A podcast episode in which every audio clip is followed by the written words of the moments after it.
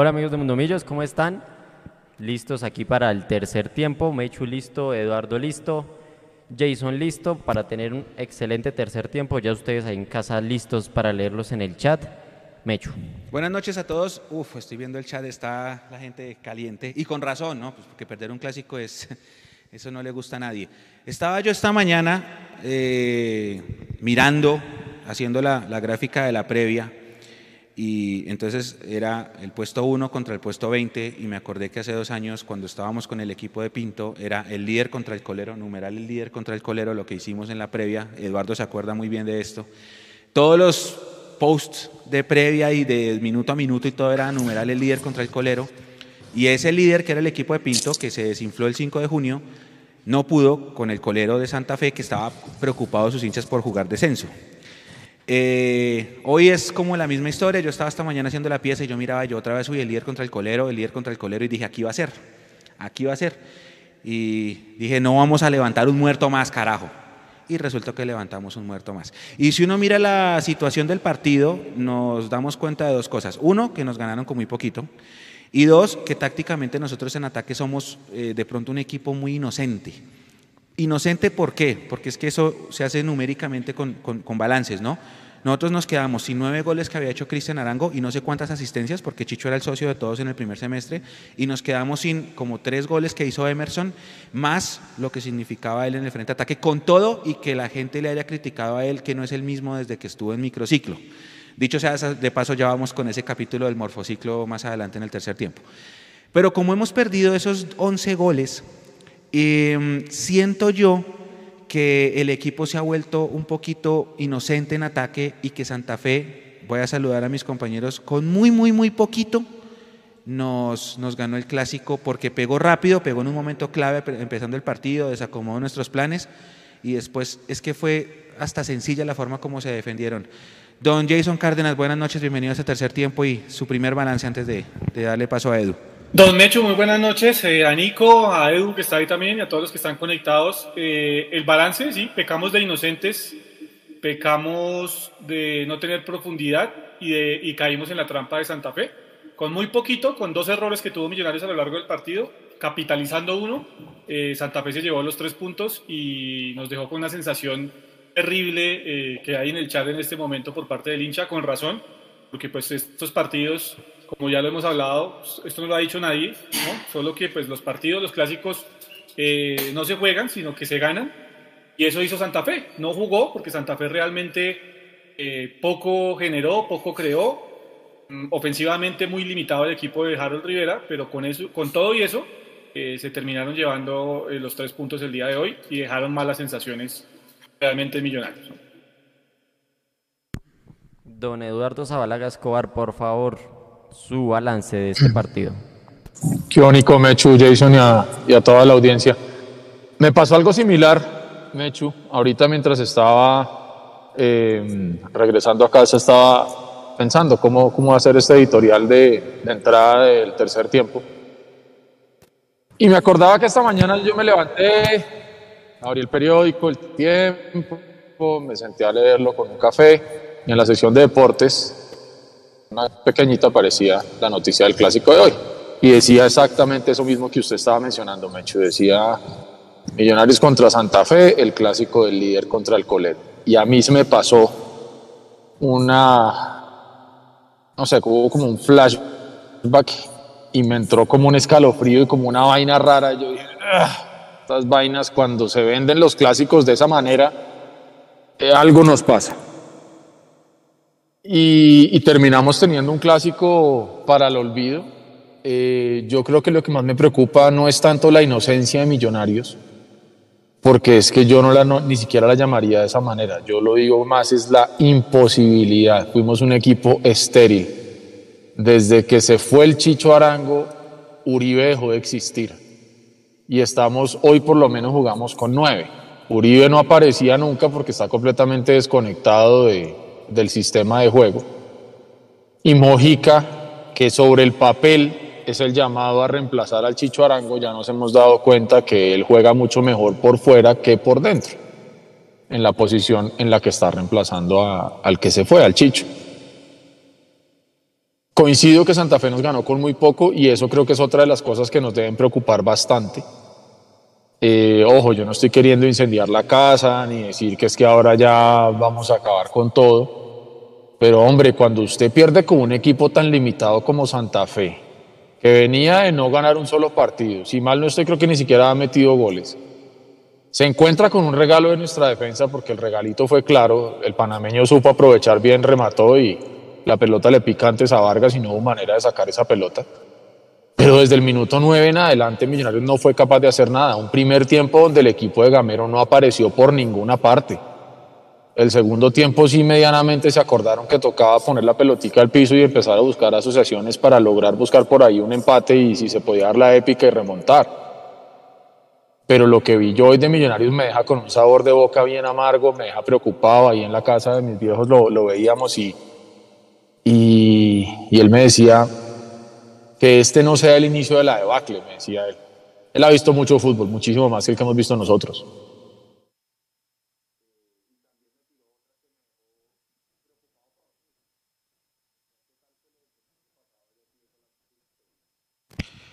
un golpe de suerte esa famosa serendipia que algún Metro y que, y que por ahí no tengamos nada. Yo no me quiero ir a ese extremo. Preocupa es que la buena, buenísima tarea que hicimos de visitantes contra el Caldas y contra el Pasto, hoy ya por lo menos uno de esos dos partidos que ganamos por fuera se fueron para el carajo. Y me preocupan las formas, porque no le vi, no le veo cómo. A Rengifo no lo vi hoy, Edgar, Edgar Guerra muy bien, Andrés Felipe Román completamente desaparecido, pero no por él, ojo, sino porque por lo menos en la primera parte, yo no sé si ustedes se dieron cuenta, pero muchas veces que la pelota estaba recostada por la banda de Perlaza y de Maca, al otro lado estaba la autopista de, de, Andrés Felipe Román solo y nunca le pasaron la pelota. Entonces, hombre, si, si tenemos jugadores que son importantes en el frente de ataque y no los estamos usando, pues, pues como grave. Quedo preocupado, quedo preocupado no me gustó lo que vi de Millonarios hoy. Gamero hizo lo que pudo con, con los cambios. Y lo preocupante también es que ya ayer se cerró la ventana de pases, terminaron inscribiendo sobre la hora a Felipe Vanguero y a Breiner Paz porque no había más. Estoy de acuerdo, es mejor tener algo que sume a no tener nada. Y pues a Giraldo de Santa Fe. Pero no sé si eso nos vaya a solucionar lo que vimos esta noche, es una falta total de potencia en la parte de arriba. Y los partidos de fútbol se ganan es en la parte de arriba, no en la parte de atrás. Aquí le mandan saludos Edu, eh, Natalia, sobre todo, que dice Edu, me acaba de romper el corazón con lo que dijo. Ya vamos a saludar a todos los, los oyentes. Eh, obviamente, eh, Edu, la gente lo extrañaba mucho en las últimas, en las últimas transmisiones. Aquí dice Cevitas, se la compro Edu, qué buen concepto, y Maca mal. Eh, hay puntos, digamos, Dentro de las cosas positivas, uno dice positivo lo de Guerra. Guerra es un chico que no sé cuántos partidos tenga, no sé, menos de 10 y entra con, con, personalidad. Muy positivo como entró el caballo. Dentro de las limitantes ofensivas que tuvo Millonarios todo el partido, porque yo creo que Leandro Castellanos hoy no sufrió el partido. Eh, esos son puntos altos. Uh, un punto alto puede ser de pronto el sacrificio de McAllister, que le dieron pata todo el partido y terminó eh, haciendo lo que más pudo. No sé qué puntos altos dirían ustedes, Jason, Edu. Mechu, yo, yo sí creo, el punto alto, lo de guerra, que creo que entró en el segundo tiempo y le dio un segundo aire a Millonarios, eh, lo hemos dicho, y a este jugador lo llevan de buena manera y si le siguen dando la confianza y la oportunidad, eh, le va a dar mucho a Millonarios. Punto alto, eh, yo creería que lo de Cristian Vargas, que si no, de no haber sido por Cristian Vargas, con todo y que Santa Fe fue muy flojo Uy, y muy sí. mezquino en el tema de ataque, eh, Cristian Vargas resultó siendo una de las figuras de Millonarios hoy porque atajó dos pelotas de gol increíbles, sobre todo esa, eh, ese cabezazo allá a la base del, del, palo derecho en el primer tiempo. Y eh, yo creo, yo sí no estoy de acuerdo con, lo, con, el, con el, oyente que nos dice eh, muy mal Maca. Yo creo que Maca sufrió el partido por la falta de, de, de cohesión del equipo y por la falta de juego que tuvo el equipo en el primer tiempo. El segundo, cuando ya Steven Vega se tiró a jugar como un tercer central en la salida, cuando Millonarios tenía la salida, eh, se liberó un poco y empezó a generar más circuito de juego. De acuerdo con Eduardo, y lo dijimos reiteradamente en el comentario del partido, Millonarios en el primer tiempo, sobre todo, eh, se fue mucho por el costado izquierdo casi que centró su ataque por ese costado y se olvidó de la banda derecha que ha sido el fuerte de Millonarios.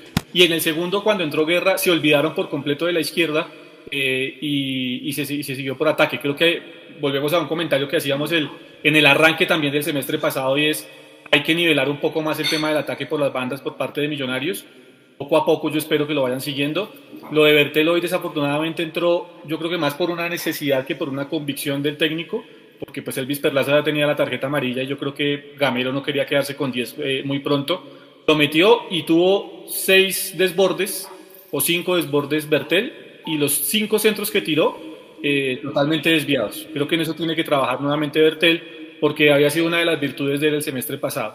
A veces eh, uno se queda con, que Millonarios perdió y que el colectivo y que de pronto Gamero se equivocó. Y todo. Yo no creo que Gamero se haya equivocado hoy yo creo que hay rendimientos individuales en Millonarios muy flojos, muy bajitos y que eso le están jugando en contra del equipo de Gamero. Yo no voy a quemar las naves, eh, yo sé que Chicho Arango es un jugador importante y demás, pero yo sí sigo con la convicción de que cuando estos jugadores están conectados, hay recambio en el frente de ataque. Eh, Millonarios no puede ser solo un jugador. Me resisto a creer que lo trabajador que es Gamero eh, se, vea, se vea empañado únicamente porque se fue jugador. Yo sí me resisto a eso fue una mala noche, como la pueden tener todos los equipos.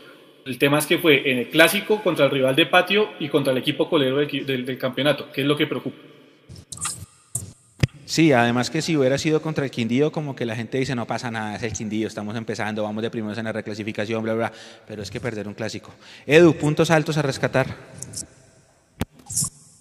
Pues yo les le, eh, y no creo, o sea, no, no me creo lo que voy a decir pero, pero la actitud con la que entró Javier Valencia.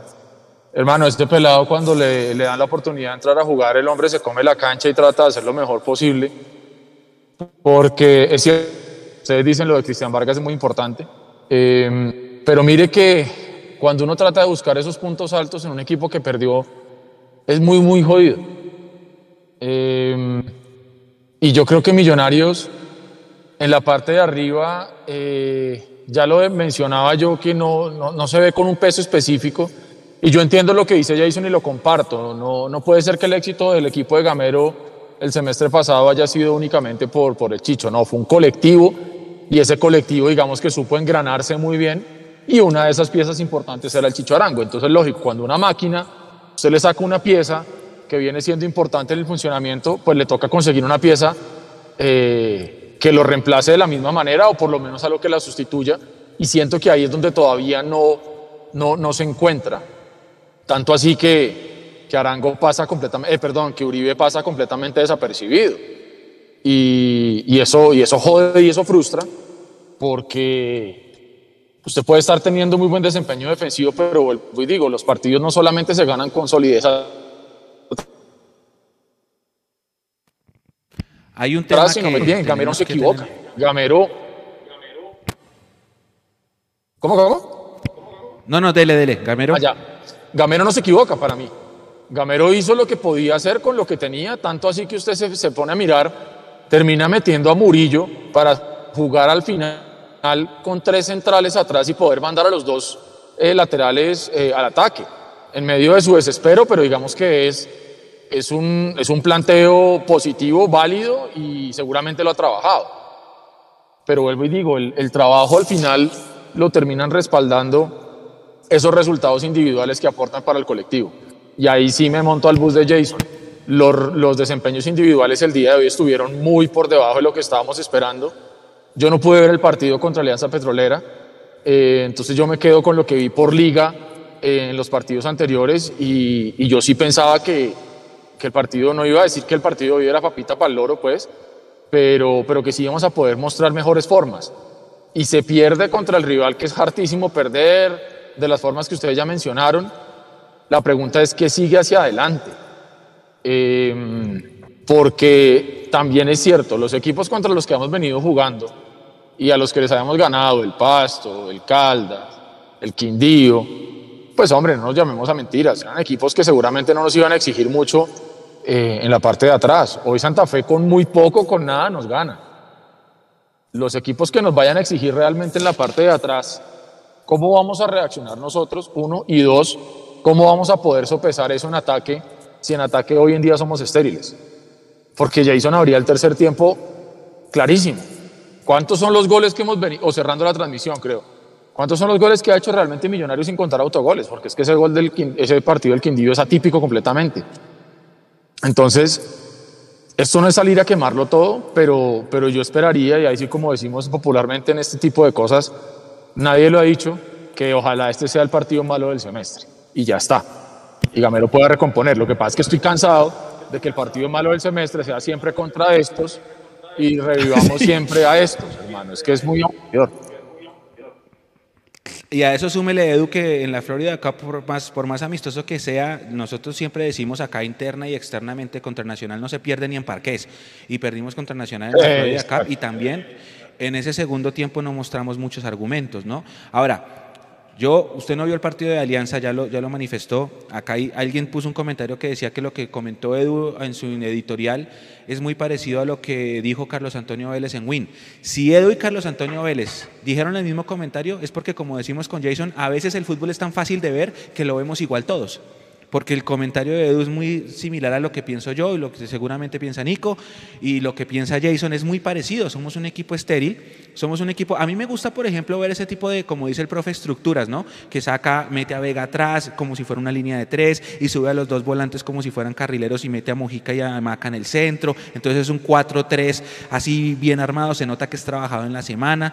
Ahí uno se da cuenta que sí se trabajan estructuras tácticas diferentes al 4-4-2 o al 4-2-3. Eso sí, está bien trabajado, pero es que nosotros no tenemos, no hacemos daño. Ahora, revisemos, porque es que de pronto los resultados anteriores de, tal vez tapaban ese, ese mm, pequeño detalle. Nosotros nos demoramos en patear al arco, nos demoramos un resto en Manizales, nos demoramos un resto en Barranca, nos demoramos un resto en Pasto. Lo que pasa es que éramos efectivos. Pateamos la primera vez en Manizales y fue gol de Mojica. Pateamos la primera vez en Pasto, fue gol. Esta vez nosotros ni siquiera pateamos al arco, ni siquiera pateamos al arco. En Barranca terminamos 11 contra 9 y mucha gente decía, oiga, 11 contra 9 y pateamos al arco solamente tres veces. Eso es un aspecto a mejorar, porque listo, nosotros cambiamos estructuras, utilizamos los módulos tácticos, se nota que hay trabajo de semana, se nota que hay preparación, el cambio de Murillo que ustedes referenciaban hace un rato, todo muy lindo, pero no puedes terminar pensando que vas a tirarle un centro a Márquez a ver si de pronto a la maldita sea empatamos el clásico o a Uribe en su defecto. Se nota que eh, ofensivamente nosotros no hemos tenido argumentos y por eso Santa Fe en el fondo se vio hasta cómodo, porque es que nosotros decíamos con Jason, está en un 4-4, no lo está sufriendo, o sea, que Santa Fe haya sufrido el partido, yo no, yo la verdad no, no lo vi en ninguna parte. Edu, ¿usted cómo vio eso?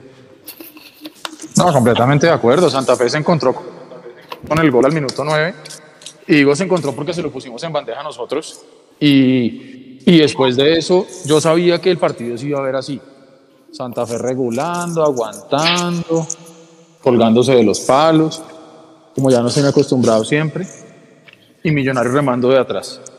Y como nosotros no tuvimos esa generación, ni en la mitad de la cancha para poder hilar tres, cuatro, cinco pases seguidos, pues terminamos buscando el pelotazo y no podemos seguir dependiendo de que Vargas en la defensa pueda sacar un pase largo preciso a la cabeza de Uribe o a la cabeza de Márquez o a la cabeza de, de Jader.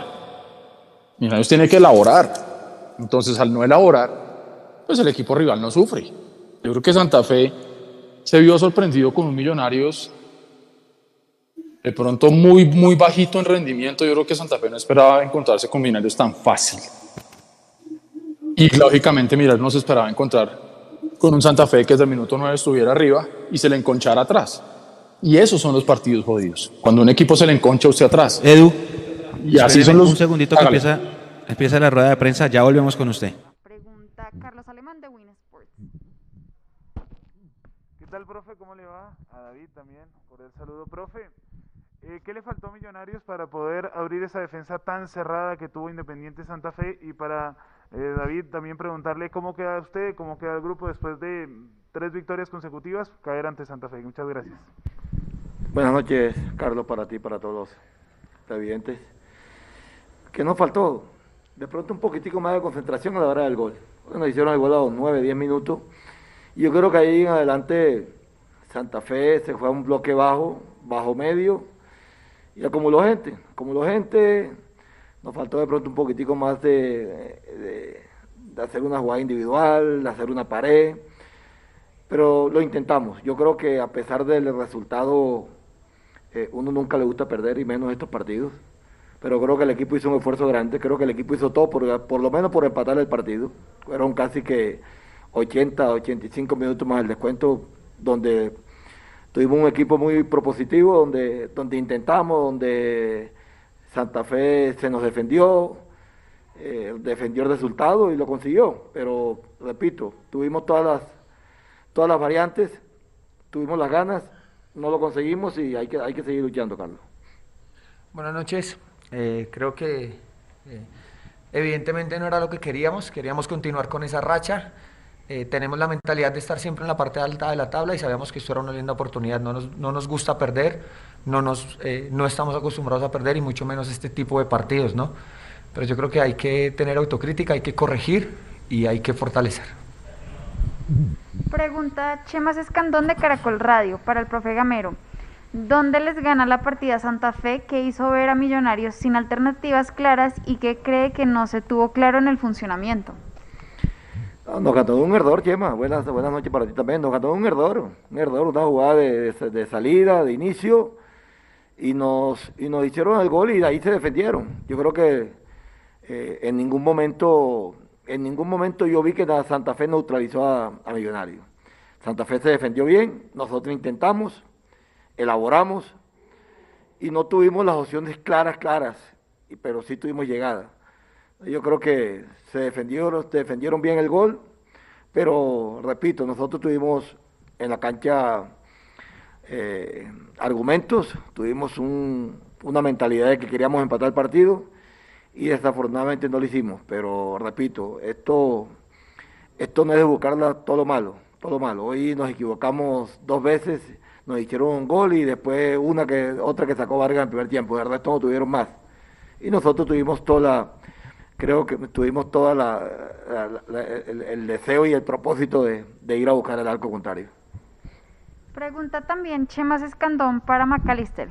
Cuando llegan las derrotas, vienen las evaluaciones. ¿Cuáles en su concepto son las principales preocupaciones?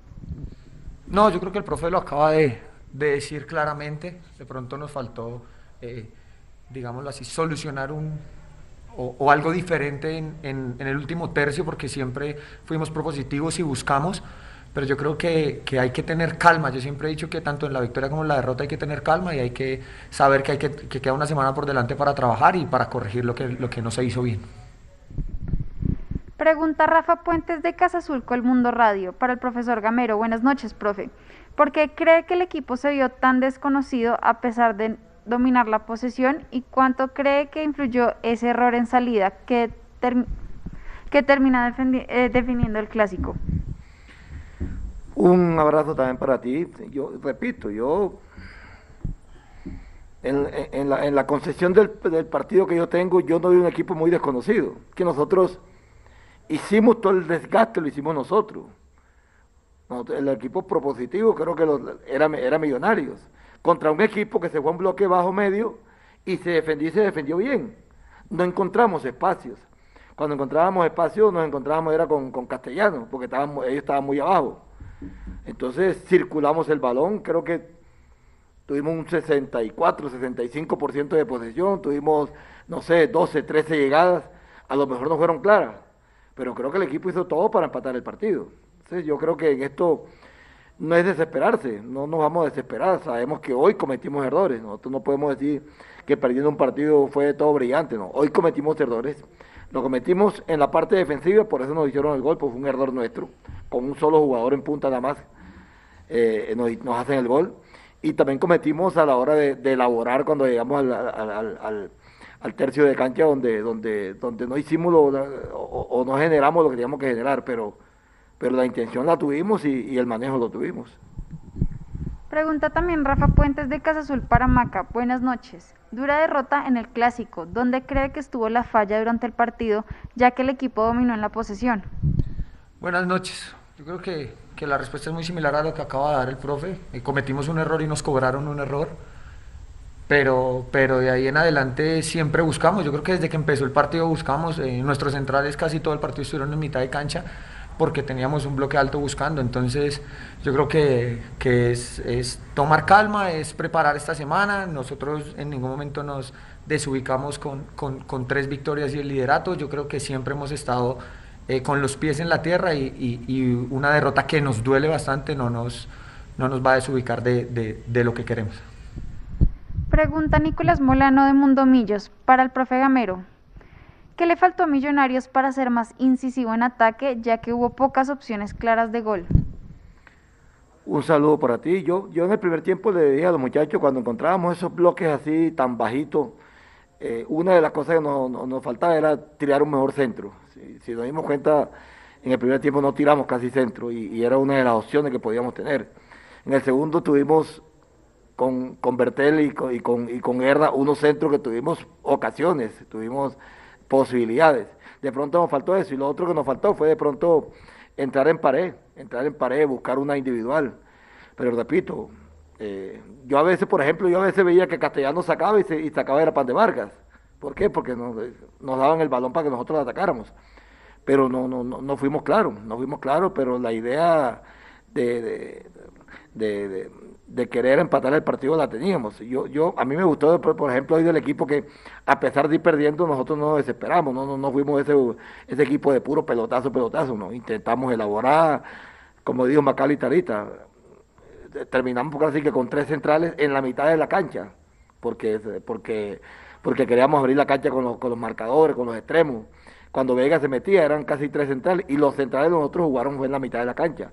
Por eso nos hacen el gol, porque el gol estábamos en mitad de cancha, en una, en una salida, damos el balón malo y, y, el jugador ni siquiera alcanza a parar el balón, sino patea enseguida y nos coge mal, mal parado, pero, pero yo creo que, que, que, hicimos todo y queríamos, como dice Silva, no, nos duele perder un partido de esto, pero creo que el equipo entró a la cancha con la convicción de que, de que queríamos ganar.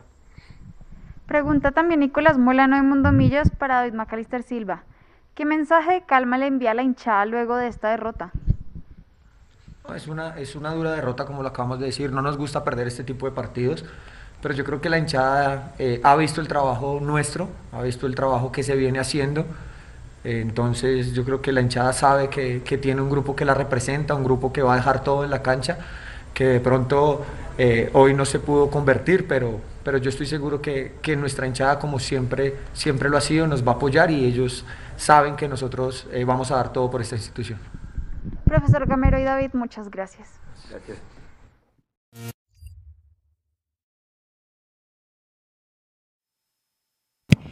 Listo, retomamos. Edu. Feliz. Eh, Edu, lo habíamos interrumpido, porfa, continúe y ya analizamos la rueda. No, ya no me acuerdo. lo único que le Yo quería... creo que es el shock de que nos leyeron. No, no, lo único que quería, que quería decir ahí Gamero en la rueda de prensa, yo estaba leyendo ahí la cuenta de Twitter de Mundomillos y él decía, solamente nos faltó tirar un buen centro o meter una pared. Pues yo no sé, si Gamero resume lo que le faltó a Millonarios solamente en eso, pues estamos jodidos. Porque yo no puedo pretender que, que mi equipo eh, realmente dependa de un centro o de una pared. El equipo tiene que tener un juego colectivo que le permita encontrar las soluciones en el ataque cuando un equipo se le para como se le paró Santa Fe. Eh, yo creo que faltaron buenas decisiones en las pocas, poquísimas oportunidades que tuvimos.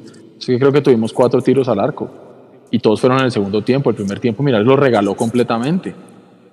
Y también Gamero dice, terminamos con los centrales jugando en, en la mitad de la cancha y que el gol también termina siendo fruto de que los centrales juegan en la mitad de la cancha. Yo entiendo esa vocación ofensiva de Gamero y la aplaudo. Pero de pronto este sea también como un, un despertar y decir, no siempre tenemos que jugar igual, porque mire lo que nos puede pasar. Nos estamos jugando al límite sin necesidad a minuto 9. Perlaza no tenía, digamos que ninguna presión fuerte. Yo creo que él intentó no pasársela a Vargas, a Juan Pablo, sino a Vargas Cristian se le atravesó, Juan Pablo Vargas le quedó la pelota ahí y bueno, ya sabemos cómo terminó la cosa. Entonces, eh, según lo, lo, que leo yo ahí en la cuenta de nosotros de lo que dijo Gamero, eh, hay algo de autocrítica, pero, pero creo que falta mucho todavía, creo que falta mucho para que, para que podamos levantar este desempeño colectivo que realmente es el que necesitamos ver en Millonarios para los partidos de los equipos que siempre han dicho que son grandes, porque se acuérdese que aquí se volvió eh, tendencia eh, mirar no la tabla de posiciones, sino a cuántos equipos grandes usted le ha podido ganar. Eh, y entonces ya empezamos con la tarea al debe, ¿no?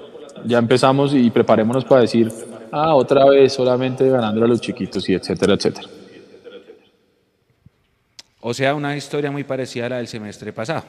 Más o menos. Dice, nos faltó concentración en el gol, sí, de acuerdo.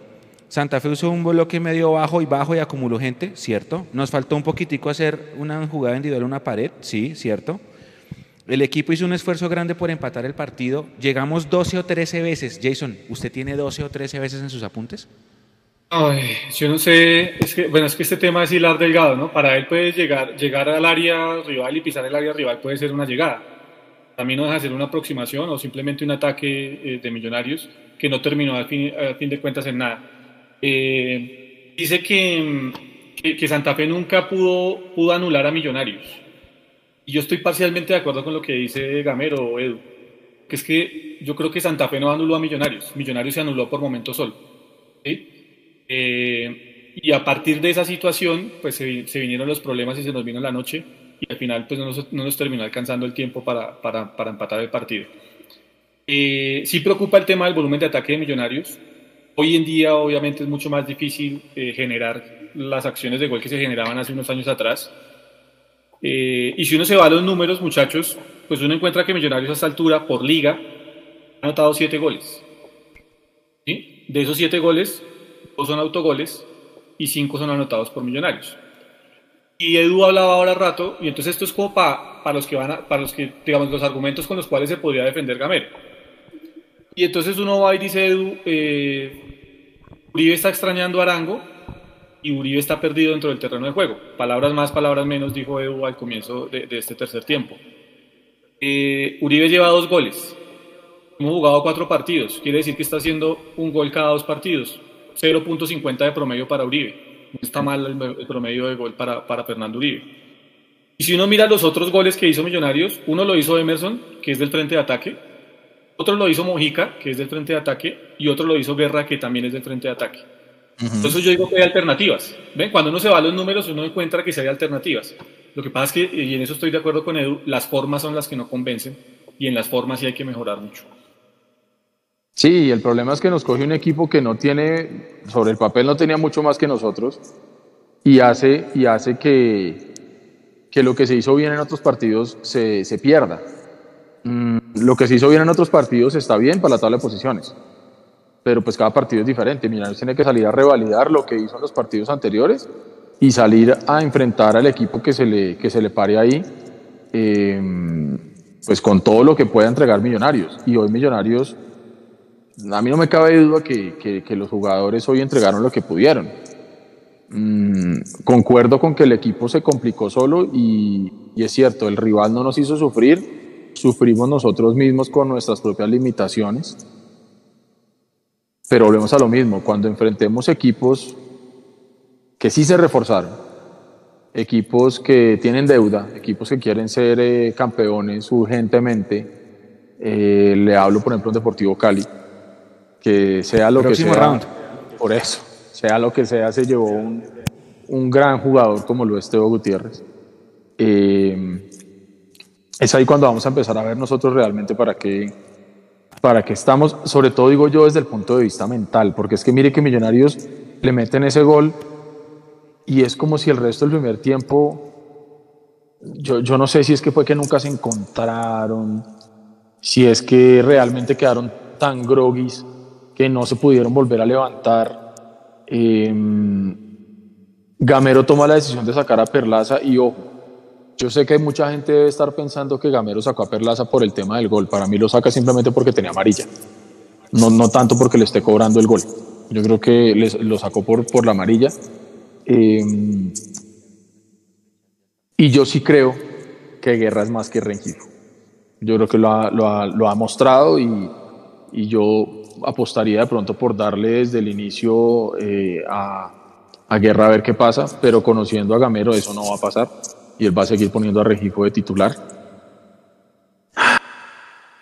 Lo de Pereira, que, que yo no sé, hermano, si es que los jugadores se resbalan a la primera y no se dan cuenta que de pronto hay que cambiar de guayos. Se resbaló McAllister, se resbaló Pereira. Eh, yo, no, yo no entendí, o sea, cosas tan básicas como esas hacen que el mismo equipo se vea desconcentrado y, y salido de, de, lo que debe estar. Se vienen partidos muy jodidos, ahí lo estamos viendo. Se venía el, el Cali en, en, ocho días a la misma hora y luego tenemos que visitar al, al Pereira. No digo que ese sea un partido jodido, jodido, pues que el Pereira se está jugando la permanencia y eso, y eso hay que salir a, pues a ver qué, qué hay que hacer. Después, si, si puedo ver bien ahí, Jaguares, ¿no? Y después Pereira, nuevamente. Medellín. Ah, no, es que estoy viendo, es que estoy viendo, en, perdón, estoy viendo en desorden. Cali, Medellín, Cali, Medellín Pereira. Pereira. Cali, Medellín, Pereira, Patriotas, exactamente. Y Patriotas. Cali, Medellín, Pereira, exactamente. Cali, Medellín, Pereira, Patriotas, es lo que se nos viene. Y, bueno, y, y la definición del tema de Copa con, con Alianza Petrolera. Soy amigo de mirar las cosas como las mira Jason, el tema de los números. Eh, pero cuando uno la sensación, decir ahí como dice un amigo, cuando no me cuadra la letra con la música, mmm, porque sí, los números están, y, pero, pero no sé, hoy, hoy quedé como, como con esa sensación de que, de que son números buenos, pero que no me convencen del todo. Ahora, mucha gente dirá, a usted qué le importa y no hay que convencerlo a usted. Ahí está la tabla y ya está. Sí, de acuerdo. Pero yo quedé con mucha bronca y este partido con, con estos personajes, hermano, y jugarlo de esta forma y perderlo de esta forma es, es frustrante. Es frustrante yo sé que Gamero quedó berraco y ya simplemente sacudirse y mirar hacia adelante porque, vuelvo y digo, lo, que, lo bien que se hizo la tarea de visitante empezando el campeonato no lo podemos echar por la borda perdiendo partidos de local. Esa es la parte que más bronca me da y la reclasificación. Así como hablaba de tabla Edu, ya está la tabla de posiciones en pantalla. Eh, también perdimos el primer lugar de, de, ser el equipo del puntaje perfecto que era super líder. Hoy caímos y Nacional es el nuevo líder del campeonato justamente porque le ganó a Santa Fe ese partido a mitad de semana, entre otras cosas, el partido del, del, de, los, de los desmanes y que nos alejaron del estadio. Pero Eduardo, siguiendo con esa movida y hablando de lo que, de lo que comentaba Jason también, los números son exactos. ¿sí? Mm. Yo soy ingeniero, las matemáticas son exactas. Usted, dos más dos es cuatro en cualquier parte del mundo. ¿sí? Lo que pasa es que lo que varía es la forma de interpretarlos. Es decir, Millonarios tuvo la posesión de balón 70% y Santa Fe 30%. Cada uno lo interpreta como quiera, ¿sí? Exacto. Entonces, el profe, el profe puede decir, tuvimos la pelota al 60% de cancha, eso quiere decir que tuvimos el balón nosotros, tú hicimos posesión, ok. Otra persona puede decir, sí, muy chévere la posesión, pero es que Santa Fe estaba jugando a eso, Santa Fe no quería la pelota. Entonces, Santa Fe le un carajo el 30%. Las interpretaciones varían. Ejemplo, voy a darle otro rápido. Millonarios lleva 117 partidos ganados y Santa Fe 82. Entonces, nosotros vamos a decir de una, hay paternidad, ¿sí o no? Santa Fe puede decir, ah, bueno, listo, pero entonces de los últimos 2, 3, 4, 5, 6, 7, 8, 9, 10 clásicos, Millonarios solo ganó uno. Uh -huh. Ah, ve, entonces ahí están los números.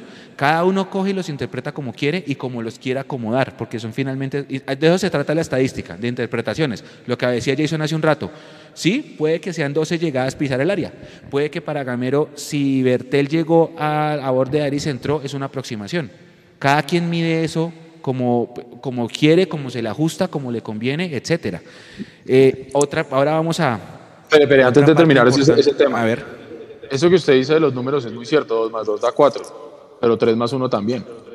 ¿Sí me entiende? A lo que quiero llegar con eso es que precisamente desde la perspectiva que uno quiera ver los números, uno los puede ver mejores, peores o iguales.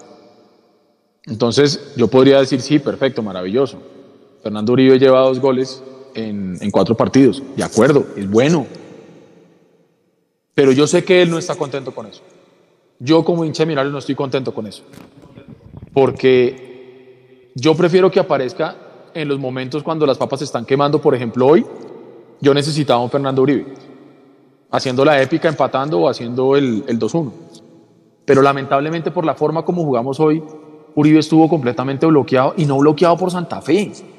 De nuevo, no es que Santa Fe le haya hecho una marca hombre a hombre, o es que lo hayan ahogado en la zona, o es que definitivamente no nosotros no supimos llevarle la pelota a Uribe y también es muy cierto, yo creo, que él venía mal acostumbrado en el buen sentido de la palabra a que, a que Arango se la dejaba pulpita. Ya tiene que darse cuenta él, como muy bien decía Jason, Uribe ya está, eh, Arango ya está, ya fue, se fue. Uribe también tiene que buscar la manera de jugar diferente y de salir a buscar la pelota. Si no le está llegando la pelota a él, devuélvase un poquito, hermano, y búsquela. No se puede quedar ahí arriba ahogándose entre los centrales solo porque la pelota no le va a llegar. Y si también se quedan esperando solamente a que lleguen los centros, pues complicado cuando entra Bertel y los dos centros que tiene los manda para la luna. Entonces también hay que ayudarse un poquito y hay que, hay que ser un poquito propositivo y no quedarse solamente sentado esperando que le llegue la pelota, porque, porque creo que también estamos fallando ahí. Tanto así que cuando entra el caballo Márquez, Uribe se retrasa un poquito para buscar la pelota. Y ahí por lo menos lo vimos que lo mencionaba en la transmisión y lo vimos en la cámara, porque de resto Uribe estuvo perdido. De nuevo, no por virtud de Santa Fe, sino por las propias limitaciones nuestras al momento de armar el colectivo ofensivo de Millonarios. Jason. Sí, yo, yo concuerdo con Edu en ese tema. Eh, los números se interpretan como uno quiere, por eso yo decía, cuando vayan a criticar a Gamero, Gamero saca estos números y dice, hey, vengan, eh, tengo el 75% de los puntos de los, del 100% que hemos disputado, tengo el 75%. Eh, tengo un jugador que me está haciendo un gol cada, cada dos partidos. Tengo siete goles anotados en, en cuatro fechas y tengo cinco jugadores del frente de ataque, perdón, cuatro jugadores del frente de ataque que me han hecho goles. Con esto, eh, pues llega Gamero y nos dice a todos que todo está funcionando bien. Nos peina, sí. Nos peina a todos. volvemos al tema, las formas, sobre todo las que hubo hoy, porque yo sigo insistiendo, Millonarios sí ha tenido variantes ante la idea de Chicho Arán. No nos olvidemos que aquí hemos hablado que Pereira ha pisado mucho más el área eh, rival y que ha tenido mucha más posibilidad de rematar desde media distancia que lo mismo ha pasado con Macalister Silva en los partidos de la Florida Cup, que pues no eran por los puntos, pero que igual daban una idea de que iba a jugar este Millonarios.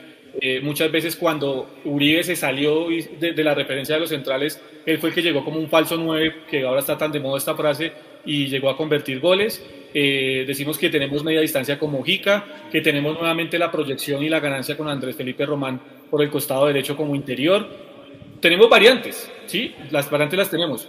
Pero también es cierto, y yo vuelvo a este tema, muchachos, el, el, punto bajo de rendimiento de muchos de los jugadores de Millonarios. Y yo acá tengo Perlaza, Vargas, Pereira, Regifo y Mojica. Cinco jugadores, los 11 titulares hoy. Para mí, si usted me pone a mí calificar esas, esas calificaciones eh, que hacen a dedo, eh, yo digo que no alcanzaron los cinco puntos estos jugadores. Sí, de acuerdo.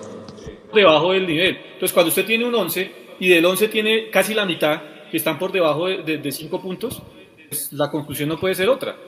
No hubo formas para llegar al gol y que el rival, con lo poquito que hizo, porque es que hizo demasiado poquito Santa Fe, eh, fue lo suficientemente inteligente para llevarse los tres puntos. Es que yo creo que eso es lo que más duele, eso es lo que más rabia. Me acuerdo, Leo, del tema de, eh, perdona, Edu, del tema de Leo, cuando él dice, la pelota, ¿para qué me dan la pelota a mí? Pues sí, eso dijo Santa Fe, ¿para qué me dan la pelota? Eh, yo necesito hacer un gol, lo hizo por un error nuestro y a partir de ahí se acabó, eh, digamos, la idea inicial que tenía Gamero en la cabeza, porque tuvo que empezar a modificar, cosa que también tengo que reconocerle me gustó, porque también hemos criticado mucho a Gamero que a veces es muy predecible y que se queda con los mismos la victoria de la derrota. Hoy intentó algo diferente y eso también es de rescatar. Sí, sí, sí, es cierto, es cierto. Él intentó con las herramientas que tiene. Y, y también lo hablábamos ahí mientras veíamos el partido. Eh, eh, quedamos cortos en el tema de, contrataciones o refuerzos o como se quiera llamar. A, muerte con los que hay, confianza con los que hay, pero, pero sí yo creo que hay que buscar la forma de que esos rendimientos individuales regresen. Yo no digo que se levanten a volverse ahora pues el mejor jugador de, fútbol colombiano, pero sí que vuelvan a sus niveles normales que nos permitieron tener el, semestre pasado un rendimiento colectivo y también individual pues superlativo. Mm, porque cuando usted ve, por ejemplo, lo de Perlaza, eh, entendemos todos que Perlaza es el jugador de confianza de, Gamero, eh, que lo pone a jugar con perfil cambiado y que muchas veces dijimos acá, y yo lo dije, cuando juega con perfil cambiado, Perlaza se estaba viendo bien. Pero cuando entra Bertel, que en teoría sería el dueño original del puesto, y te tira ese par de centros, hermano, uno dice, pues con razón está poniendo a Perlaza. ¿Sí? Es decir, los jugadores cuando entran tienen que demostrar los que son titulares, ¿por qué lo son? Y los que son suplentes tienen que entrar a buscar la forma de bajar al titular y que se ganen ellos ese puesto. Y por lo menos lo que vimos hoy es cierto, el, desempeño de todos los jugadores de Millonarios hoy es, bastante mediocre, por debajo de 5. Mm, pero si usted se pone a ver entre lo que entregó Bertel y lo que entregó Perlaza, de ahí no se saca un ajiaco con, con sabor rico, ¿entiende? O sea, mal. Eh, y Andrés Felipe Romano hoy estuvo, estuvo perdido. Eh, sobre todo en la segunda parte le bloquearon muy bien la salida. Entonces no pudo hacer esa, esa, esa función que ya le estábamos viendo y que le estábamos ponderando, de que cuando está en defensa es un muy buen lateral, pero cuando está en ataque se proyectaba como un muy buen interior. Hoy no pudo jugar eso y los pocos momentos, reitero, cuando tenía la autopista completamente libre por su banda, Millonarios estaba jugando por el otro lado y ni siquiera lo volteaban a mirar. Yo no sé si es que no, no grita, no pide la pelota o qué, eh, pero también tienen que estar los jugadores que sí están viendo, digamos, la cancha desde otro lado, que griten y que, y que, y que propongan el cambio de frente, porque nos repetimos demasiado en la primera parte queriendo jugar todo en esa asociación que se veía entre Perlas y McAllister, que nos volvimos tan predecibles que Santa Fe, de nuevo, con muy poco, pudo controlar a Millonarios, porque nos volvimos nosotros reiterativos, siempre por la izquierda, siempre buscando la pared entre McAllister y, y, Perlaza, que sí, se dio un par de veces, pero, pero al final no, terminó en nada. Y Mojica creo que también se, se equivocó tomando decisiones. Eh, en el primer tiempo intentó patear de afuera, eh, creo que un par de veces, y hasta McAllister se molestó con él, porque en esos momentos de pronto no era para patear de afuera, sino porque ahí sí había manera de jugar con alguien más. Y ya en el segundo tiempo intentó patear de afuera a Guerra, que me parece que está bien. Lo decían ahí en la transmisión del canal que todos sabemos, cuando usted tiene un equipo tan enconchado como el rival, hombre, intente patear de afuera. Hasta eso Millonarios le tocó esperar a la entrada de los que venían desde el banco para poder realmente intentar patear desde afuera. Eh, un cabezazo de Márquez. Eh, y creo que pare de contar. Es que, es que lo que decían, creo que Castellano ni siquiera les ensució el uniforme. Entonces Santa Fe ganó con muy poco y eso es lo que más rabia me da a mí. Porque volvemos a lo mismo, Millonarios puede perder, va a perder partidos, así como va a ganar partidos pero lo que da mucha rabia es ver cómo se pierde un partido con un rival como estos. Eh, a mí que me pase por encima un rival que sea completamente superior y que en la cancha me demuestre que definitivamente por más que Millonarios puso lo mejor y jugó su mejor fútbol, el otro fue superior, uno dice, bueno, eso puede pasar en el fútbol. Pero que Millonarios jugando como jugó y que no fue el mejor partido y, y termine perdiendo contra un equipo que venía siendo último y que no es un buen equipo a hoy, eso es lo que lo termina preocupando a uno, porque uno dice, bueno, y cuando me encuentre yo con un equipo que sí tiene aceitada la máquina, ¿qué nos va a pasar? Lo vamos a sufrir ahí sí, de verdad. Entonces, es cierto, en este momento la tabla es benévola con nosotros y está bien, porque se ha hecho la tarea. Pero recuerden que esto no es como comienza, sino como termina. Y Millonarios puede haber empezado con estos nueve puntos, pero, pero tenemos que empezar a, a, pensar en que realmente estos partidos que le duelen al hincha, que a Gamero también le duele, no se pueden perder. Y menos de esta forma. Mire, si Santa Fe hubiera sido una planadora y nos pasó por encima, yo digo, bueno, está bien. Pero es que perder con un equipo que mostró tan poquito es lo que realmente creo que nos deja a todos tan preocupados. No es tanto perder, sino es haber perdido con un equipo que realmente no mostró nada.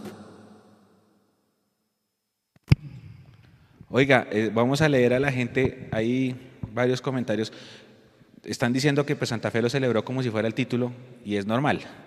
Normal. Si usted, si usted tiene eh, tres partidos jugados, cero ganados, cero empatados, tres perdidos, le toca el clásico. Yo voy a decirlo en mi opinión personal. Yo creo que los santafereños creían que les íbamos a pasar por encima, porque era el gran millonario super líder de reclasificación y del torneo contra un Santa Fe que estaba lleno de dudas y cero certezas. Entonces los mismos santafereños no esperaban esto, como de pronto nosotros, y en eso sí yo lo acepto, no esperábamos que fuéramos a ganar el clásico anterior y menos y perdiéndolo al minuto 89. Entonces es normal, en las rivalidades es normal que, que el que lleva un muy mal y gana lo celebre, como alguna vez nos pasó a nosotros, que ganamos un clásico sin delanteros por ahí en el 2010, como les pasó hoy a ellos, es normal. Yo digo, los santafereños están celebrando, es normal, como nosotros celebramos muchísimo cuando ese gol de Jader al 96, y es normal. Eh, Venga, pero no, que ellos no celebran partidos. Sí, claro que sí. Ahí, ahí, vamos a poner la reclasificación, porque en la reclasificación sí somos primeros. Ahí Nicolás está compartiendo en pantalla. Eh, Y sí, es, es, es, ah, yo creo que a mí lo que más me duele es, es esa cosa de revivir muertos. Es, es, eso es lo que a mí me tiene de pronto dolido. Porque listo, hay formas de perder y digamos que tácticamente puede pasar. Y lo que dice Eduardo es verdad. De pronto nos ha tocado enfrentar rivales que no están engranados y como nosotros todavía tampoco estamos engranados, pues ganaba el que cometiera menos errores. Eh, y este equipo tampoco está engranado, pero pues cometió menos errores que nosotros y por eso nos ganó. Pero habrá equipos que están más engranados a los que vamos a enfrentar y otro tema es el, el, el, aspecto de anímico, ¿no? Porque usted sabe que, acuérdese que ganamos ese clásico de abril, Santa Fe se cayó para siempre en la apertura, ya de ahí en adelante ese equipo se desinfló, quedó eliminado de la Libertadores, que perdió con el River ese el papelón de, la, de jugar con arquero y sin suplentes, quedó eliminado en la liga también con Junior, ese equipo no se, no se recuperó de perder el clásico. Hay que tener fortaleza mental para saber que si perdimos un clásico tenemos que recuperarnos y que no nos pase lo que le pasó a ellos. Y seguramente de pronto ellos se, se les entra viento en la camiseta y se suben. ¿Se acuerda que así pasó en el 2019, en el segundo semestre, que nos ganaron un clásico y de repente subieron, mm. subieron, subieron, subieron hasta llegaron a una, a una, final, ¿no? Entonces, eso sí me preocupa a mí y, me tiene, digamos, más preocupado es el tema de que si usted enfrenta a un rival, entonces ya empieza a mirar la tabla. ¿De qué va el rival? De 18. Uy, 18. Hmm. Ya uno no dice, ah, no, si es el 18 le pasamos por encima, si uno dice, uy, otro muerto y es que ese es el, ¿qué va, a pasar acá? el, problema de este fútbol colombiano que es tan irregular. Cualquiera le gana a cualquiera. Por eso es que uno tiene que tratar de buscar la posibilidad, hermano, de que, de que ese cualquiera no sea uno. Es decir, el que digan, el comodín que no sea uno. ¿sí? Que digan, ah, no, este Millonarios ya nos dimos cuenta que con equipos grandes se desinfla. O ya nos dimos cuenta que si le meten un gol en los primeros 10 minutos no lo puede levantar. O etcétera, etcétera. Porque es cierto, Santa Fe no cometió errores. Pero ¿por qué no cometió errores? Porque Millonarios tampoco fue capaz de generarlos. Es decir, el error de, Perlaza no lo genera Santa Fe. Ese es error 100% nuestro. ¿Sí? Lo regalamos. Pero es que como nosotros ni siquiera estuvimos haciendo esa presión alta importante que, veníamos acostumbrados a hacer, Santa Fe jugó muy cómodo. Yo creo que es lo que decía Mechu, ni, ni Santa Fe esperaba el partido que se dio, tan cómodo para ellos, ni Millonarios esperaba que Santa Fe se fuera arriba al minuto 9 y le tocara remar desde atrás. Yo creo que el partido no lo tenía planteado Gamero de esa forma. Y por eso es que le tocó tratar de cambiar el libreto sobre la marcha y no se dio. Otras veces le habían salido los cambios, esta vez volvemos a lo mismo. Intentamos con lo que había, con lo que se podía. Y, no dio. Y no dio, y por eso es que da tanta rabia perder este tipo de partidos. Levantar muertos es, tenaz. ¿Cómo será, hermano, que me veo? Yo estoy muy, muy, muy poco activo allá en, en Twitter y en redes, esas cosas y, me salió del alma y puse el, trino de levantando muertos desde tiempos inmemoriales. Y aquí no estoy chicaneando, pero me pareció chistoso que una de las primeras personas que le dio me gusta a ese trino fue Pache Andrade, weón. Entonces eso quiere decir que hasta ese man está pensando algo parecido, que mira, está levantando muertos, es verdad. Entonces uno dice, carajo, no, no, ya jugamos contra los que están arriba, dice uno, miércoles, jodido porque son los que están arriba punteando y ahora con los que están abajo y uno dice, no, pues somos el, el caldo de costilla para el enguayabado. No, no jodas. Oiga, Jason, y hablando de ese tema eh, que mencionaba Eduardo, porque también es importante decirlo, eh, dice el profe, y es cierto, ¿no? Nos equivocamos, Santa Fe facturó, minuto 9, el remate del panameño, Vargas no llegó y yo creo que ningún arquero, la gente le está echando la culpa del gol al arquero, pero no, yo creo que el remate estaba muy bien esquineado y nada que hacer. Y, es y la pelota le pica. Previo a eso, y la pelota le pica, es un golazo, pero nace de un error. Entonces, claro, todo el mundo dice, eh, ojo, estamos cometiendo un error, cometimos un error y nos cobraron. Pero en Manizales cometimos esos errores. Lo que pasa es que el Caldas no nos cobró. En Barranca cometimos esos errores. Lo que pasa es que Alianza también estaba jugando con nómina mixta. En Pasto cometimos esos errores el error de en salida, lo hemos venido hablando nosotros, ¿hace cuánto se jugó el partido? Desde julio 18 que jugamos contra Pasto. Y dijimos, ojo, campanazo de alerta, ojo, ganamos 3-1, todo tranquilo, ganamos en Pasto, chévere. Ojo, que estamos cagándola saliendo. Le ganamos al Quindío del show del autogol. Ojo, ojo que nos estamos equivocando saliendo. No pasa nada, tranquilo. Está. Le ganamos al alcalde de Manizales. Cuidado, que eh, a Juan David Pérez le perdonaron una jugada que era legítima, pero eso había nacido de una mala entrega nuestra. Ojo, se sigue, nos seguimos repitiendo, sino que esta vez ya no fue ojo, ya fue saque la papá, saca del medio, porque nos facturaron al minuto 9. Y, de eso no pudimos volver, y ni tampoco pudimos volver en Barranca. Y Mechu, y nos cobró un panameño que acaba de llegar. Déjele esos errores, vuelvo y digo, el rival que se nos viene. Déjele una pelota de esas a un Teófilo Gutiérrez. Ay, papá. Nosotros no podemos, no podemos darnos el lujo de, cometer eso. Y ojo, siendo millonarios, porque yo se lo debo confesar, eh, de las cosas que más tranquilo me tienen, slash tenían, no sé, de millonarios, eh, es la parte de atrás.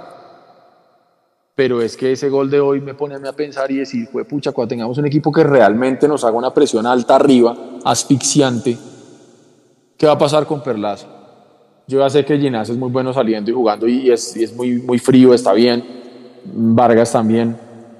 Pero, reitero, no hemos tenido un equipo que nos exija al máximo para saber nosotros realmente en qué nivel estamos. Y por eso es que me da más rabia, vuelvo y lo digo. Porque el equipo contra el que jugamos hoy no nos exigió en nada y se termina llevando tres puntos toteado de la risa. Creo que esa gente saltó a la cancha pensando que si sacaban un empate era ganancia. Y se llevaron tres puntos. Y a nosotros nos dejan cabezones. Cabezones pensando que, que lo de hoy, vuelvo y digo, ojalá sea la mala noche del, del, del semestre y, y, y no más. Porque, porque es harto, es harto perder de esa manera y, y yo sé que hay trabajo, yo sé que Gamero hoy intentó hasta el final lo que se pudo, pero regalamos un tiempo y eso es otra cosa. No podemos seguir regalando 45 minutos. Reaccionar solamente cuando entra Edgar Guerra al segundo tiempo. Eh, ya usted sí. entra al segundo tiempo, hermano, con, con, con, la guillotina en el cuello. Y usted sabe que van pasando los minutos y usted no lo va encontrando y es muy berraco. Muy difícil así. Yo creo que Guerra demuestra que le puede dar una cara diferente al ataque de Millonarios, pero vuelvo y digo, Gamero va a seguir casado con Regifo, quién sabe hasta cuándo. No, pero es cierto, Jason, esa es otra que me faltó decir. Lo mismo, regalamos 45 minutos en Pasto porque no estuvimos finos. En Manizales no estuvimos finos en el primer tiempo. En Barranca no estuvimos finos hasta el minuto 40. Hoy lo mismo el, el clásico. Y hay cosas que se repiten, que se van repitiendo. Lo que pasa es que también el hincha, eh, como mide todo con el resultado, entonces de pronto no se da cuenta que eso que se viene advirtiendo ganando sale a, la luz tan duro perdiendo, ¿no, Jason? Sí, sí, Mecho. ¿Y sabe qué, es lo que más preocupa de esas lagunas en los primeros tiempos de Millonarios y, y en particular en el de hoy? Que los de más bajo rendimiento, salvo uno, no son de la cantera. Que muchas veces eh, la gente cuando Millonarios pierde se queda con el comentario de con este equipo no vamos a hacer absolutamente nada, refiriéndose un poco despectivo de una manera despectiva a los muchachos de la cantera que todavía, digamos, están haciéndole frente a una situación, ¿sí? Y ya no son tan muchachos, es cierto, pero que todavía les falta experiencia en el fútbol profesional. Uno mira entonces, Perlaza, del riñón del, de, del, del, presidente, iba a decir, hasta, quizás hasta también, pero eh, Perlaza del riñón de, de Gamero. Pablo Vargas, del riñón de Gamero, porque pues Vargas, por más que fue suplente en el Tolima, fue Gamero el que lo pidió. Eh, Juan Carlos Pereira, siempre ha tenido la confianza de Gamero. Y Harrison Mojica, que también lo pidió Gamero. Entonces, eh, uno dice también, cuando uno, cuando uno habla que Gamero ya tiene una idea y un patrón de juego, es verdad, esas son las cosas que hay que rescatar, pero también hay que ir mirando entre líneas lo que, lo, lo, lo que va pasando con el rendimiento de los jugadores que el mismo técnico pidió como refuerzos para Millonarios. Entonces, Perlaza, Vargas y Mojica fueron pedidos por el profe Gamero están en un bache. Yo espero que sea un bache. Yo, yo, yo, sé que estos jugadores le pueden dar mucho más de lo que le dieron hoy a Millonarios, y ya lo hemos visto. Pero eh, aquí es donde uno dice, es tan solo culpa también de los directivos que tienen la mayor parte, y eso lo pongo como titular yo siempre, los responsables de lo que pueda pasar o no pueda pasar en este semestre, eh, deportivamente, eh, o sea, en lo deportivo Millonarios está bien, porque tanto Gamero como el, como, el, como el plantel van a cumplir, tienen sentido de pertenencia y la van a luchar hasta lo último. Pero administrativamente no se hicieron las cosas para reforzar este plantel, ¿sí? Pero también cuando uno lee esto, uno mira estos datos, también se pregunta, ¿es solo culpa de los directivos? ¿O Gamero en su afán y en su afición y en su amor por millonarios eh, se conforma con que le digan, está Mojica, no está, no sé, vamos a, vamos a comparar por, por, por, por tirar nombres al aire. Está Mojica, pero no, eh, sea, usted quiere a Teo, pero le podemos traer a Mojica. Eh, ¿Le sirve? Eh, bueno, sí, yo quiero estar en Millonario, listo, me sirve. Eh, no sé, está, el, eh, está Roberto Carlos para traerlo por izquierda, pero le traemos a Perlaza para que juegue por izquierda porque es que no tenemos más. Listo, yo quiero estar en Millonarios, tráigame. eso también hay que revisárselo a Gamero, porque es que eh, son los de experiencia. Hoy Millonarios se vio mal, no por los de la cantera, salvo Rengifo, eh, sino por los de la experiencia. Eso también hay que, hay que revisarlo y hay que analizarlo. Se la compro toda, se la compro toda, se la compro toda. Y yo creo que a Gamero le está pasando lo que le pasó en su momento a, a Ricardo Lunari con eso que usted dice, tal cual, puntualmente es eso. Con ese amor que le tiene y con esas ganas, y, y obviamente con la espinita que tiene Gamero Y de haber Pinto. perdido la final. eh, exacto, y a Pinto, haber aceptado lo que hay, mm, tiene su grado de responsabilidad, pero yo también digo, listo, si Gamero no acepta lo que hay, igual los directivos no le van a traer. Es decir, si Gamero suponga usted que se le para a Camacho y a Serpa y dice, no señores, es que con esto yo no puedo jugar así. Ellos que van a decir, bueno, pues ahí está la puerta. Porque está clarísimo que ellos no, no, ellos, ellos se conformaron con lo que pasó el semestre pasado, se están conformando con la tabla de reclasificación ahorita. Si llegamos a torneo internacional vía reclasificación, para ellos va a ser año con objetivos cumplidos. Entonces, porque es que es donde se nota la falta de ambición. Hombre, si, si yo tengo un equipo que acaba de ser subcampeón, yo refuerzo esa base para salir a comerme vivo a todo el mundo. Porque es que es muy inocente pensar, señor Serpa y señor Camacho y etcétera, que íbamos a poder o vamos a poder repetir exactamente lo mismo con lo que hay hoy cuando los rivales sí se han reforzado. Si hablamos que, no hay partidos iguales, es más, que no hay tiempos iguales, primer tiempo y segundo tiempo no son iguales, ¿qué los hace pensar que va a haber un campeonato igual que el anterior? ¿Qué los hace pensar que ojalá, y porque yo adoro este escudo y estos colores, yo quisiera pensar que sí, pero, pero todo es muy diferente y los equipos rivales se han reforzado. Y mire, el papelón de lo que le pasó a los de la Loma, eso es una cosa que, que si no estarían jugando con dólar pavón, y así todos ganaron hoy, 2-0. Entonces, si nosotros nos reforzamos como, como estábamos esperando, porque los directivos pensaron que ya con lo, que, con lo hecho el semestre pasado, más lo que se puede hacer por reclasificación en este, salvaron el año, pues hermano, es el pensamiento mediocre que todos sabemos ya que tienen los directivos y que por más que hagamos tendencias en Twitter, eso no va a cambiar. Es cierto, bueno, vamos a. Voy a tirar la pregunta, la pregunta más harta del tercer tiempo de hoy.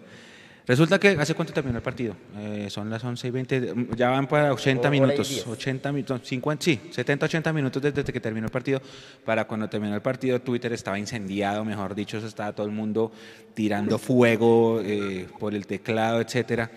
Y entonces estábamos acá mirando internamente nosotros una, varias reflexiones de la gente que decía, inclusive acá me lo, me lo escribieron también varias veces por interno, que los cuatro jugadores del morfociclo estaban morfo caminando la cancha y por eso morfo jugaron mal esta noche.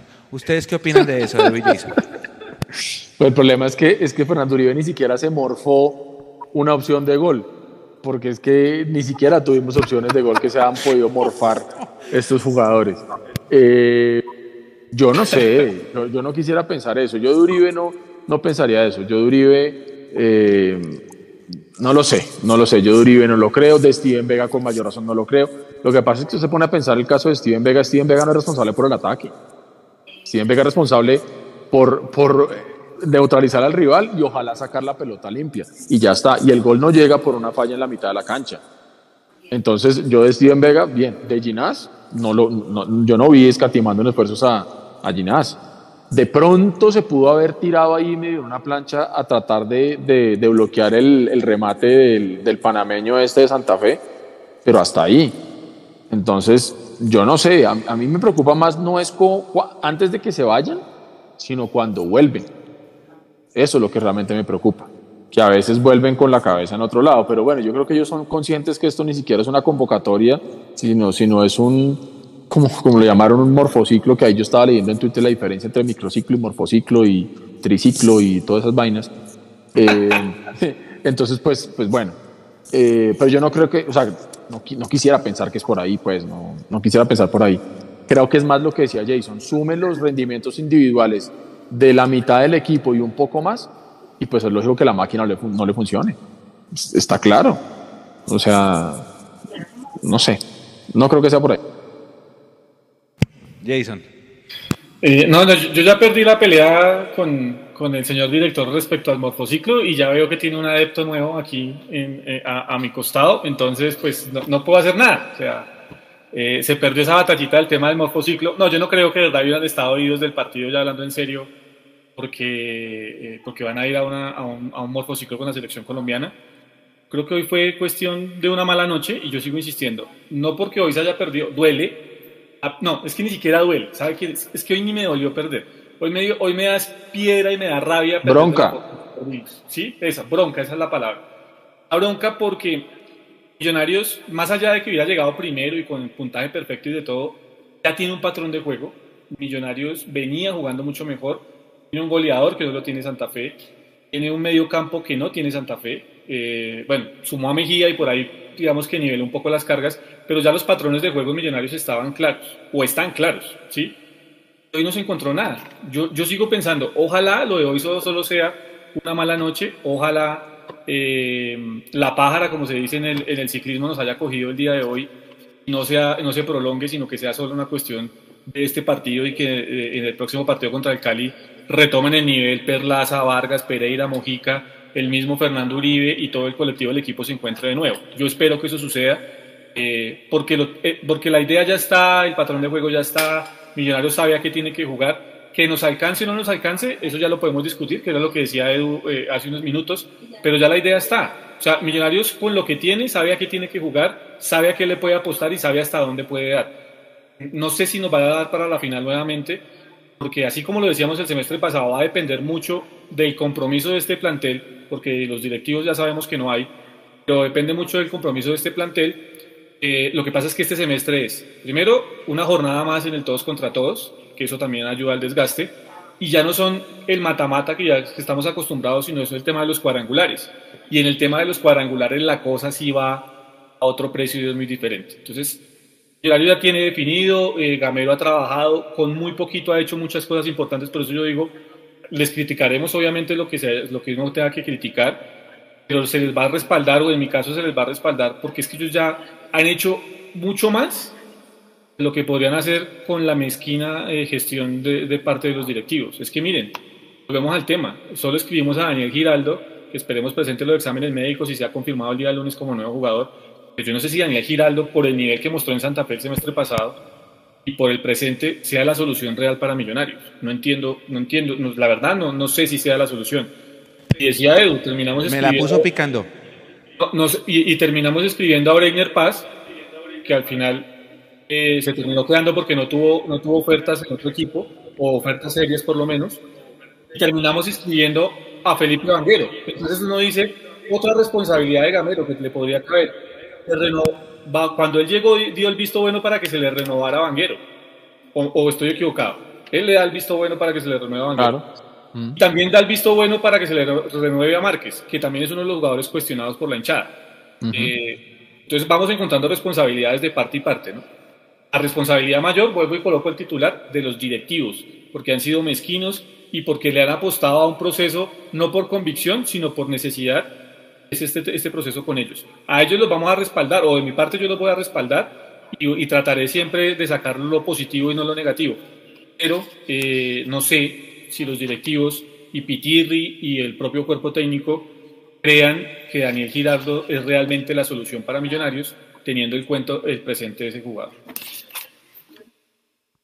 Jason, me la dejó picando porque justamente les iba a preguntar a los dos de, Daniel Giraldo, porque ahí, cuando usted mira la, la forma como la hinchada de Santa Fe arremetió contra el jugador, apenas se enteraron de una traidor, no sé qué, eh, pesetero, etcétera.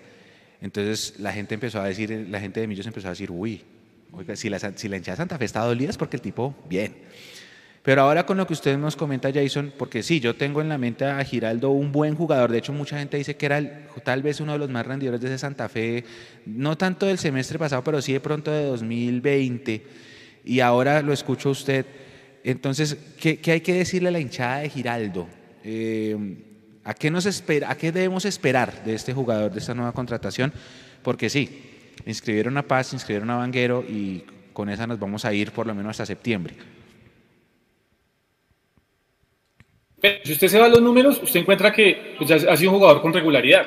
¿sí? Y que en el arranque, yo recuerdo muy bien, pues yo sí, digamos, eh, si algo tengo es que soy tra- trato de ser muy juicioso, sobre todo con el FPC. Eh, en el arranque del semestre pasado con Santa Fe, en medio de todo lo malo que tenía Santa Fe, era uno de los jugadores destacados. Pero después tuvo un bache importante, se fue quedando, se fue quedando, y hasta el punto que pues esa relación Santa Fe-Giraldo se fue, que, se fue desquebrando, eh, se fue quebrando por esa situación, ¿sí? Eh, usted encuentra, y usted se va a los números, Mechu, y entonces usted encuentra que en el 2021 tiene 1.656 minutos disputados. Y usted dice, pucha, eso es una cantidad importante de partidos, ¿no?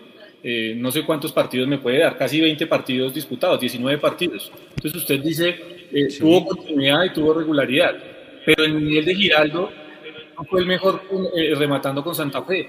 Y, y si fuera tan superlativo, pues seguramente se habrían fijado en él antes ¿Me hago entender? Equipos que tenían el dinero, caso Junior, caso Nacional, eh, el caso Cali, que también tuvo por ahí, eh, no sé de dónde sacó dinero, pero al final resultó contratando, eh, se habrían fijado en él.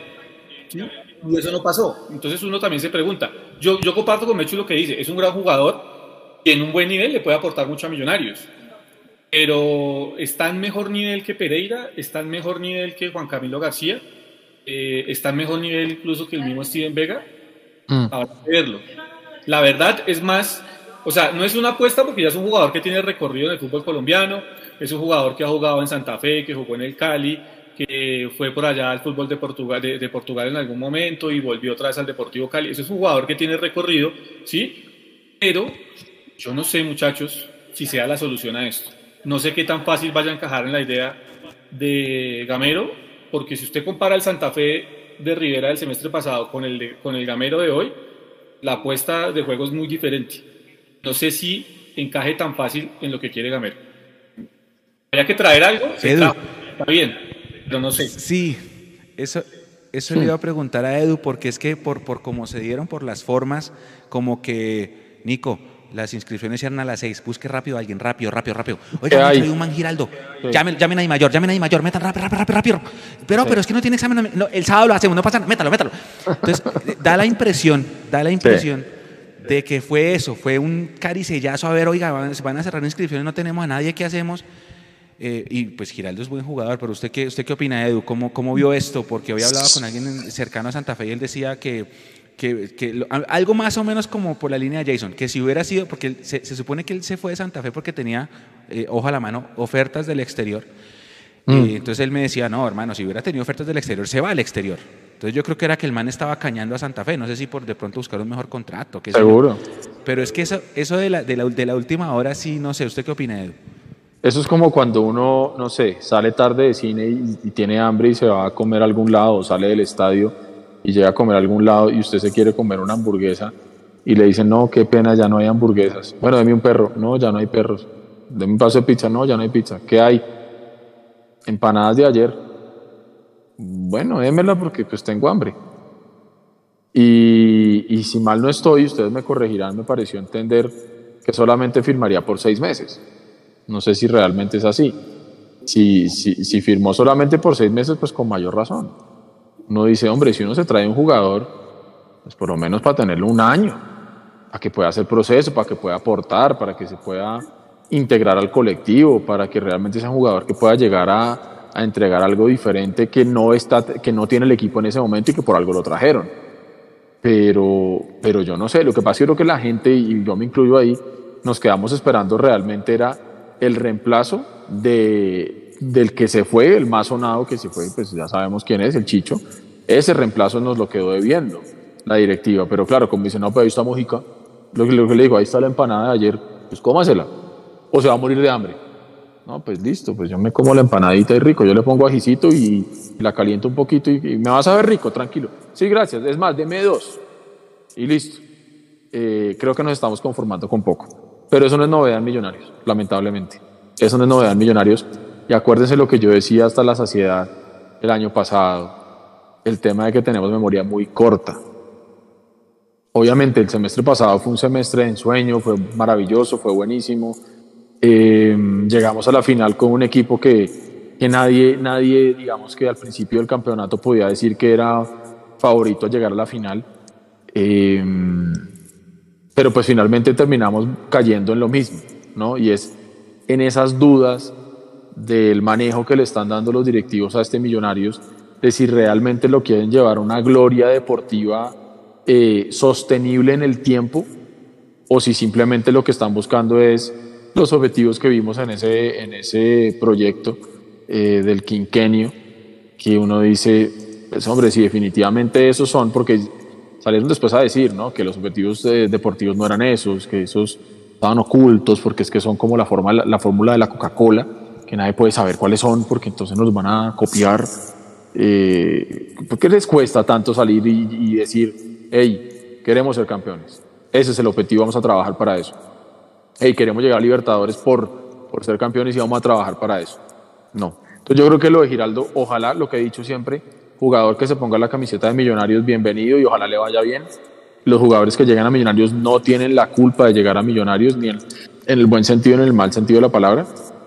Llegan porque ese es su trabajo, los contratan, firman, llegan y tienen que rendir. Y eso sí espero que, que, que como todo jugador que llega, le deseo lo mejor, pero exigirle que realmente respete la camiseta, respete los colores, respete a Gamero y a los compañeros y que, y que realmente nos pueda entregar el fútbol. Pero vuelvo y digo, yo no sé si esa era la posición que realmente tenía que reforzar Millonarios. Es ahí donde me queda la gran duda. Ahora, ojalá, ojalá no me equivoque yo, pero o sea, sería un papelón no pase los exámenes médicos. Sería, ojalá que no, pues, pero imagínese. Pero bueno, sí, yo creo que eh, Breiner Paz había dicho el profe Gamero que podía jugar como volante de primera línea. De hecho, así jugó en un amistoso antes de que lo, ¿cómo se dice eso? Lo bloquearan por una posible transferencia. Y sí, de pronto ya más posiciones a cubrir, sobre todo en la parte ofensiva. Pero bueno, eh, Nico, tenemos un concurso. Vamos con, con, Nico primero, compañeros. Bueno, sí, tenemos un concurso en, en Instagram. No hemos subido el post nosotros, pero no importa porque se concursan en el, Instagram de Scudetto. Eh, en nuestras historias ya está la publicación de ellos para los que quieran empezar a participar ya.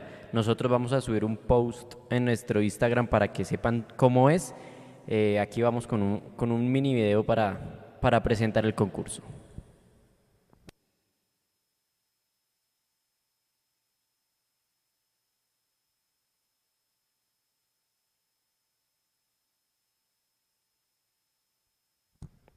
Bien, bueno, ahí lo vieron. Eh, es súper fácil los que quieran concursar, no se demoran 30 segundos y si lo quieren seguir haciendo lo pueden hacer más. Entonces eh, pasen por nuestro Instagram, es esta pieza de este escudeto de, de Macalister Silva firmado por él, claro que sí. Eh, los vamos, lo vamos a tener aquí en las transmisiones, hoy no alcanzó a llegar para hoy, pero no se lo pierdan, es un gran regalo, está hermosa la pieza. Ahí se ve a Maca el día que la firmó. Entonces, quien quiera participar, vaya, no se demoran 30 segundos, es sencillo. Y listo, invitadísimos. Listo, Nico, gracias. Vamos a ir cerrando ese tercer tiempo. Invitadísimos todos. Nosotros ponemos la publicación en Instagram y es esa la que tienen que seguir, ¿no? Es mañana, me imagino yo. Ponemos la publicación y deben participar. Bueno, ahí estarán las bases en la, en la publicación que ponemos para que la gente participe. Ya habíamos rifado el de Fernando Uribe, fue un gran éxito y por eso los amigos de Scudetto volvieron a confiar en nosotros ahora para Maca. Y ojalá que se lo gane, así como también tenemos la polla, si han estado activos eh, participando este, en este concurso, recuerden que el ganador se lleva camiseta firmada eh, así que no se descuiden. Por ahí, Juan, se pusimos la publicación de los, cómo va la tabla de posiciones hasta ahora. Eso se mueve, eso es cambiante cada fecha. Recuerden que tienen que entrar y dar sus pronósticos 10 minutos antes de cada partido y no se puede uno quedar. A mí me llegan correos todo el tiempo. Oye, se te olvidó registrar el marcador de no sé qué. Y no, ah, jue madre, sí, corra y registre marcadores. Además que uno registra también el de la posesión y el de las tarjetas, si no estoy mal. Entonces no se despeguen del concurso. Recuerden que como eso es todo de la apertura, ahorita hay unos, sí, hay top 10 pero si alguien se desinfla, esto es como, como en la tabla de posiciones real. Tú pierdes tres partidos y sales de los ocho. Entonces, no se descuiden, participen, aún están a tiempo, se pueden inscribir y participar porque hay que atinar al partido de Millos y a todos los de la fecha. Entonces, no se descuiden, participen. Uh, quisiera saludar a la gente, de verdad me encantaría, pero es que los ambientes están tan duros que están hasta debatiendo entre ustedes en el chat. Ahí estamos viendo tranquilos, nosotros acá no hemos perdido un solo detalle de, los, de cómo está el chat porque hay debates, discusiones entre el, hincha que está feliz, que está dolido porque perdimos, el que dice no pasó nada, vamos para adelante, etcétera. Eh, ya fue. Yo creo que es, mejor cerrar el capítulo y, concentrarnos en Palmaseca, en el, en el expediente Palmaseca agosto 14 eh, contra el Deportivo Cali. único equipo grande que nos supera históricamente y con el que tenemos eh, una deuda pendiente de eh, volver a hacer, a, a, recuperar esa paternidad que tuvimos hasta la década de los noventas. Eh, Jason, un último mensaje antes de cerrar a la gente, por favor. Eh, no, que obviamente no hay que quemar las naves, yo sigo insistiendo con este tema, así como lo dije el, el día que se perdió frente a Alianza Petrolera, eh, reafirmo lo mismo hoy. Mm, si ustedes miran, Mechu, creo que es, una, es un, es el tema y el gran problema que tiene Millonarios hoy es un tema de incapacidad colectiva, sobre todo en el último cuarto de cancha. Usted lo dijo, tuvimos 17 minutos contra Alianza Petrolera eh, con dos hombres de más y solo rematamos dos veces al arco. Eh, y hoy, un equipo que no tenía nada en frente de ataque, por el cual no teníamos que preocuparnos, salvo por su número 10, eh, Millonarios tampoco encontró los caminos. Va a tener que trabajar en eso, Gamero. Van a tener que sí volver y, hacer una reflexión importante, los, sobre todo los de experiencia en el plantel, mirar en qué están fallando y no solo quedarse con el, con el mote de, de, que somos líderes del plantel, sino que el liderazgo se ejerce también en la cancha. Ellos tienen que entender que están en un bajo nivel, sobre todo estos que nombré hoy, eh, y que si lo mejoran, seguramente el, el, colectivo de millonarios lo va a hacer también. Amero tiene, digamos, toda la espalda del mundo porque con muy poco sigue haciendo grandes cosas, sigue haciendo cosas importantes. Eh, sigo insistiendo, los números lo siguen respaldando. Y, y, nada, hay que mirar ya el partido frente al Deportivo Cali. Se perdió contra el rival que no se tenía que perder, de la forma que no se tenía que perder. Pero ya hay que mirar el partido contra el Deportivo Cali, hay que levantar cabeza y tratar de ir a Palma Seca, que no es una cancha fácil para Millonarios, a recuperar lo que se perdió el día de hoy. Gracias, Jason. Edu, el último mensaje antes de cerrar este tercer tiempo triste.